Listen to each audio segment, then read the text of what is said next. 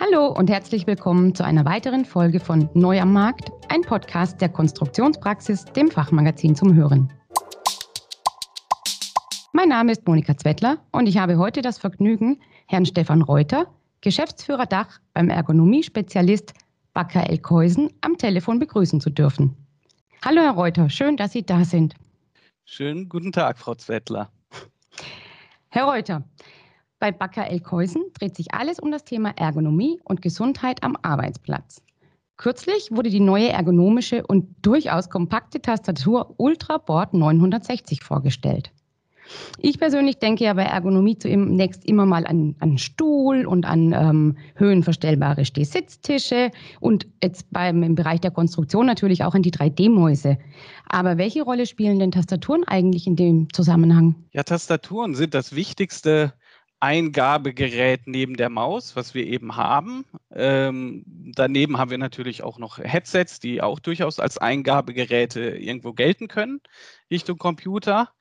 Die Tastatur äh, wird aber auch sehr intensiv benutzt, je nach Aufgabe, die wir haben. Man spricht davon, dass durchschnittlich 32 Kilometer pro Tag von unseren Händen zurückgelegt werden bei der Benutzung der Tastatur. 32 Kilometer, das ist ja der Wahnsinn. Genau. Ja, und das macht man sich gar nicht klar, aber die vielen kleinen Bewegungen von den Fingern immer wieder zu einer anderen Taste, gerade bei den Leuten, die auch nicht blind tippen können, und die Bewegung von der Maus zur Tastatur hin, da kommt doch einiges zusammen. Das ist ja ein halber Marathon. Genau. Sogar ein bisschen mehr. Ein bisschen mehr. Ja. Das heißt, äh, die Tastatur ist neben der Maus eben schon sehr relevant für die Ergonomie. Und ähm, gibt es da eigentlich unterschiedliche Arten von Tastaturen? Ja, wir unterscheiden heutzutage eigentlich drei Sorten von Tastaturen. Die eher von den meisten Leuten als Standardtastatur wahrgenommene Tastatur, die aus dem Buchstabenbereich, dem Steuerungstastenbereich und dem Ziffernblock besteht. Das ist, denke ich, das, was jeder klassisch kennt. So eine Tastatur, die ist dann gut 55 Zentimeter breit. Dann haben wir Tastaturen, wo bewusst der Steuerungstastenbereich weggelassen wird, beziehungsweise die Tasten, die sich dort befinden, an andere Positionen verschoben werden. Das bietet den Vorteil, dass der Ziffernblock näher an den Buchstabenbereich heranrückt und die Tastatur damit schon ein Stück kompakter wird, wie die eben erwähnte Ultraboard 960 Tastatur. Zusätzlich gibt es dann noch die wirkliche Kompakttastatur, wie wir sie nennen. Das ist eine Tastatur, die verzichtet dann auch noch auf einen seitlichen Ziffernblock. Der Ziffernblock ist dann über eine FN-Taste beispielsweise über den Buchstaben äh, gelagert und erreichbar. Und äh, damit ist die Tastatur eben dann sehr, sehr kompakt. Worauf nicht verzichtet werden sollte, ist auf Tastengröße, denn das führt zu Tippfehlern. Das heißt, auch bei einer Kompakttastatur ist die Größe der Taste ähm, identisch zu einer, einer Nicht-Kompakt-Tastatur? Genau, das ist korrekt. Also es gibt auch eine ISO-Norm, die das entsprechend regelt. Da wird gesagt, 19 mm von Mittelpunkt zu Mittelpunkt der Taste sollte es sein. Wir halten uns daran. Es gibt im Grunde eine vierte Form der Tastatur, dann nämlich die Mini-Tastaturen. Da wird dann auch mhm. noch auf Tastengröße verzichtet. Nur das ja, sehen wir nicht als vollwertige Tastatur dann in dem Sinne an. Okay, ja, ich kenne das. Meine Tochter hat es am iPad dran. Da können das keine 19 ähm, Millimeter, Millimeter sein. sein. Ja, genau. Und, und ähm, was, hat, was zeichnet diese neue Kompakttastatur sonst noch aus? Was ist das ja, Besondere? Bei einer Tastatur gibt es doch ganz viel, worauf wir achten können und sollten. Ähm, zum Teil sind das Dinge, die auch in der ISO-Norm entsprechend geregelt werden, worauf hingewiesen wird, was macht eine gute Tastatur aus. Das sind zum Beispiel konkave Tasten. Das mhm. sind helle Tasten mit einer dunklen Tastenbeschriftung, weil wir dann einfach die Tastatur besser lesen können. Und der Kontrast derselbe ist wie auf dem Bildschirm. Wenn wir uns jetzt heute umgucken, gibt es da ganz viele Tastaturen, die davon abweichen. Also es gibt Tastaturen, die dann häufig so Chocolate-Tastatur genannt werden, mit sehr flachen, ebenen Tasten, die also nicht ausgehöhlt sind. Die sind dann häufig auch noch schwarz. Ähm, die Tasten ragen auch häufig sehr nah aneinander und, und haben an sich wenig Zwischenraum dazwischen, was dann eben auch zum Beispiel Tippfehler erhöhen kann.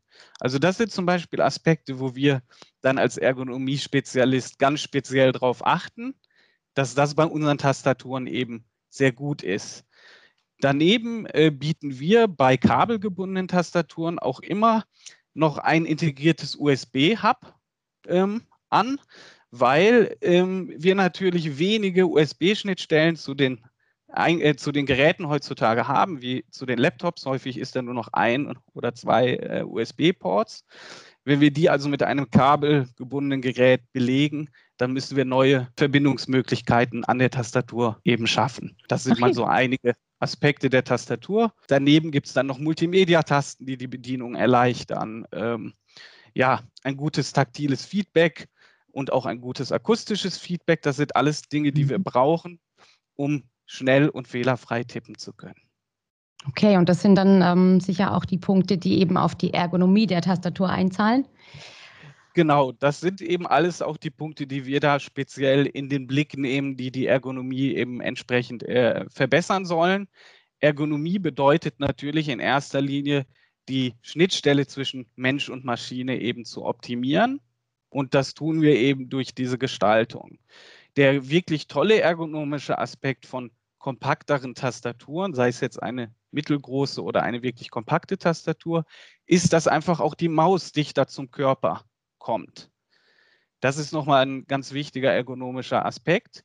Warum? Das können wir uns vorstellen. Der Buchstabenbereich liegt immer direkt zentral vor uns. Das heißt, der Steuerbereich und der Ziffernbereich liegen sonst alle nach rechts verschoben. Die Maus bei den meisten Leuten ebenfalls rechts, steht dann nicht direkt vor unserer Schulter, sondern seitlich zur Seite. Und dieses seitliche Abknicken unseres Arms und unserer Schulter macht ganz viel in den Gelenken.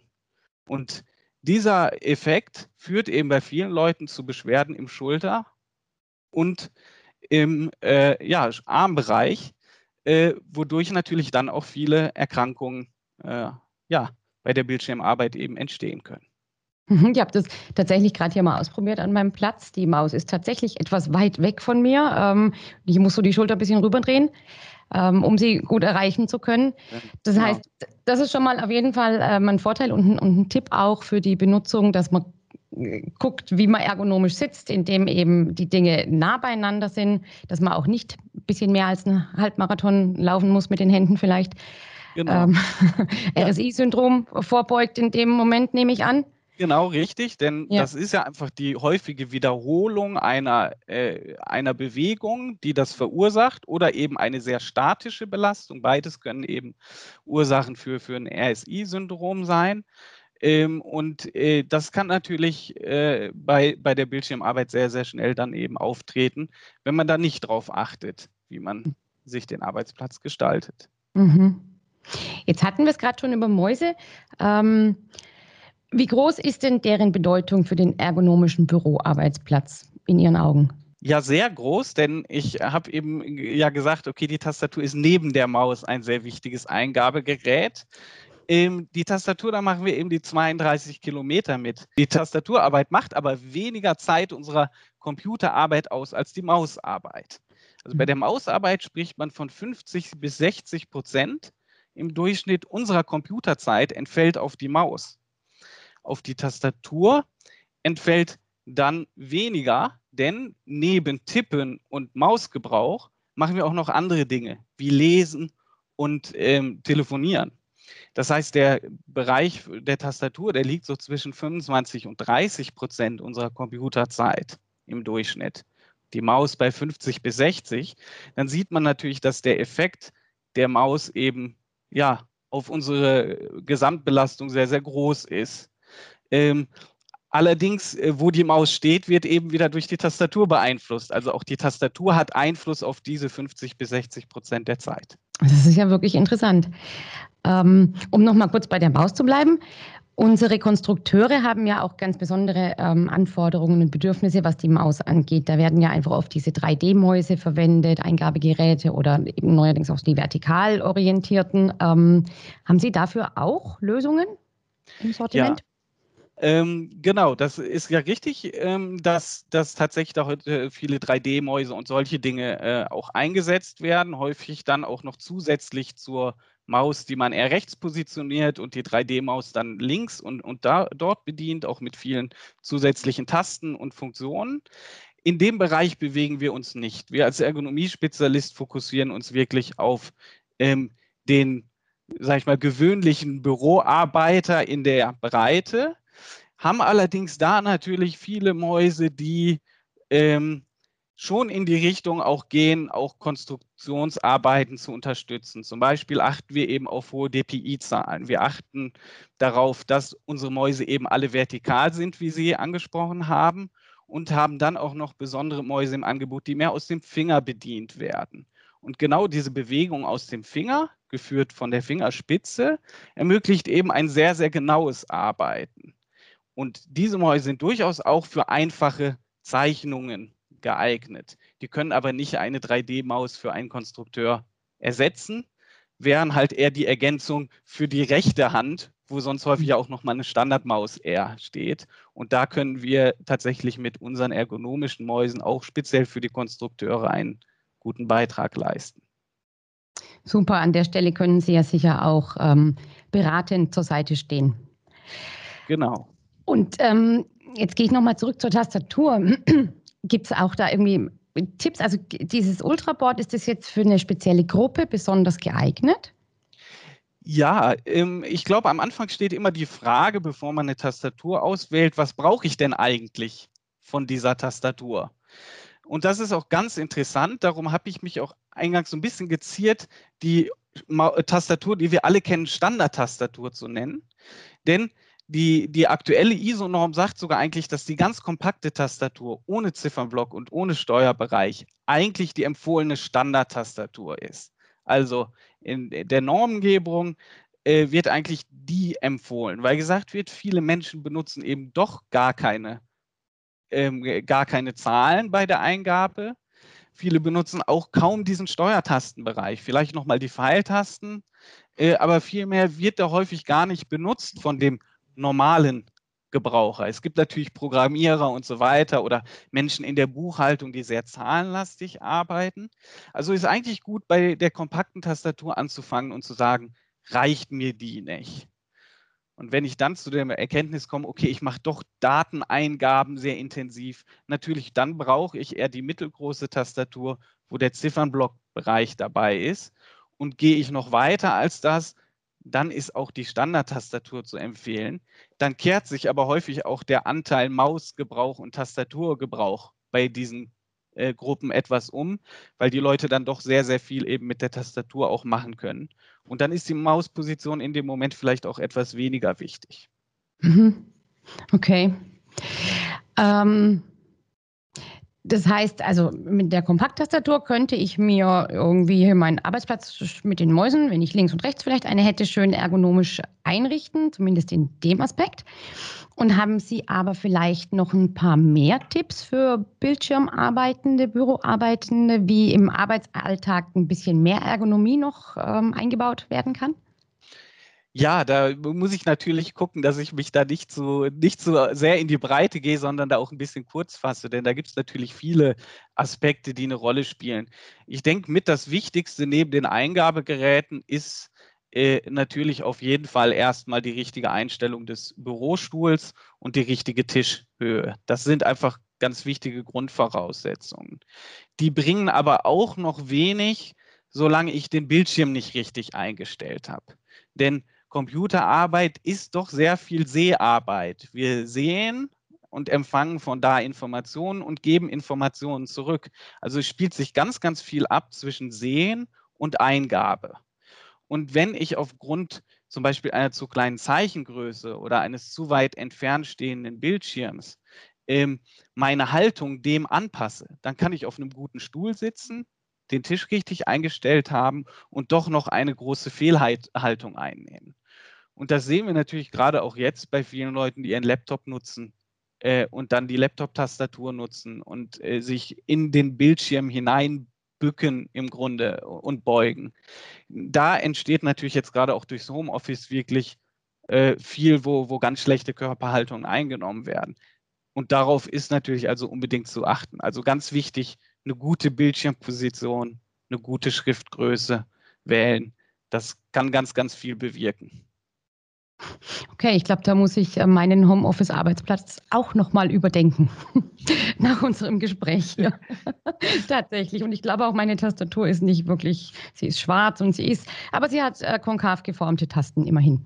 Immerhin. Und mir, mir genau. scheint der Abstand auch zu passen mit den 19 Millimetern. ja. ähm, jetzt haben wir eben das Homeoffice schon angerissen. Ähm, wie, wie, sehen Sie denn die aktuelle Situation rund um das Thema Homeoffice und Remote Work und ähm, wie ist Ihre Einschätzung? Wie wird denn wohl das Büro der Zukunft in einigen Jahren aussehen? Ja, nach all dem, was man äh, heute so liest und aus der Forschung hört und was man vor allen Dingen von den Unternehmen hört, denn es ist natürlich ganz entscheidend, wie gehen die damit um, gibt es doch inzwischen sehr, sehr viele Unternehmen, die jetzt schon sagen, wir ändern unsere Betriebsvereinbarungen dahingehend, dass unsere Mitarbeiter von uns ein Recht auf Homeoffice bekommen, zumindest für einige Tage in der Woche. Und das passt auch ganz gut dazu, was eigentlich die Mitarbeiter wollen, denn die wenigsten wollen nur zu Hause sein, wie wir das jetzt manchmal notgedrungen sind. Ähm, die wenigsten wollen aber auch wirklich die ganze Woche im Büro sein, sondern es geht eben also um eine gewisse Flexibilität.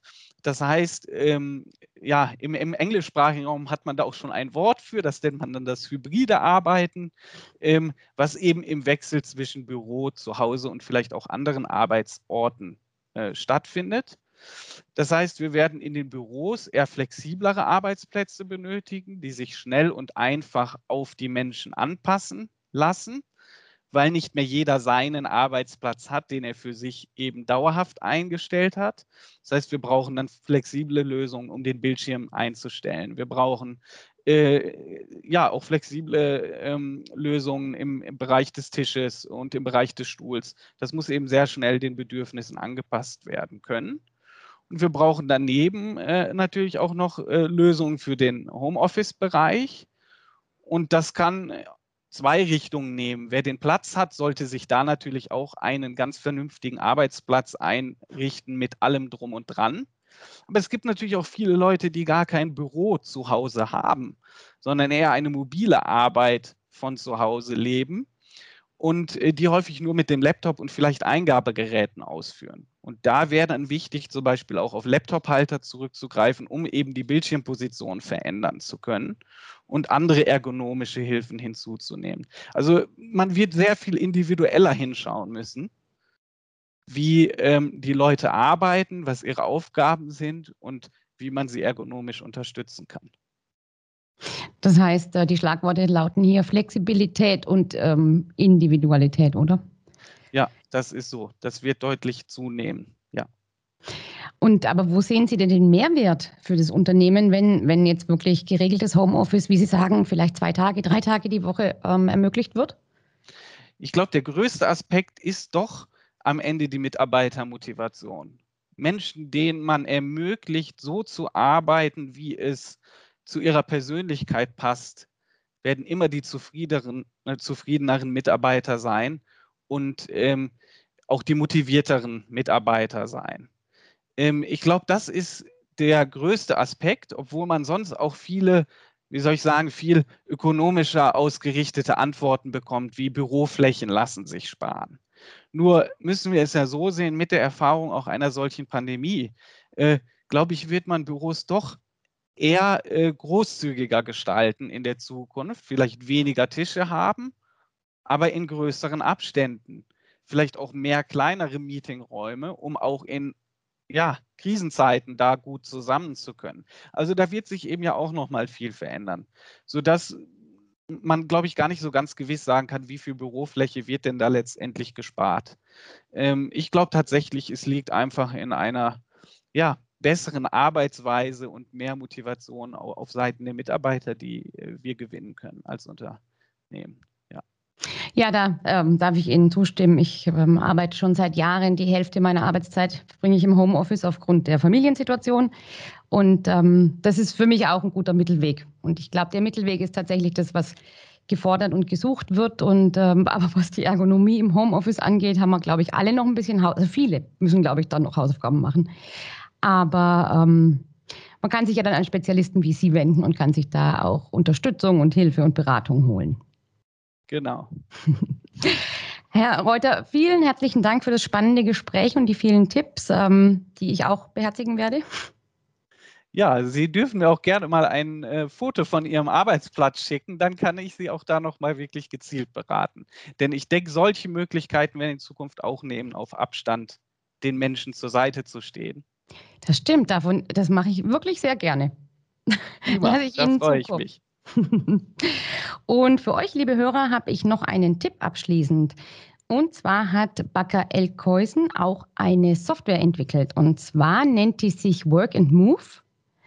Und die erinnert, das ist quasi so eine Art Pitstop-Software und die erinnert daran, dass man regelmäßig Pausen von der Bildschirmarbeit machen muss und ähm, unterstützt somit auch dabei, dass man einen Stehsitztisch, wenn man ihn denn hat, auch wirklich zielführend einsetzen kann. Und ähm, wir haben auf konstruktionspraxis.de darüber schon berichtet und in den Show Notes verlinke ich den Beitrag dazu. Ansonsten, wenn es euch gefallen hat, dann ähm, empfehlt uns doch gerne weiter oder teilt den Podcast oder gebt uns einen Daumen hoch. Und wenn ihr Fragen oder Anregungen habt, schreibt uns gerne an redaktion.konstruktionspraxis.vogel.de. Wir freuen uns auf Feedback. Vielen Dank, Herr Reuter, und bis zum nächsten Mal. Ich danke Ihnen. Auf Wiederhören. Das Fachmagazin Konstruktionspraxis zeigt aktuelle Trends auf, vermittelt Grundlagenwissen und veröffentlicht Hintergrundberichte sowie Anwenderreportagen. Konstruktionspraxis. Alles, was der Konstrukteur braucht.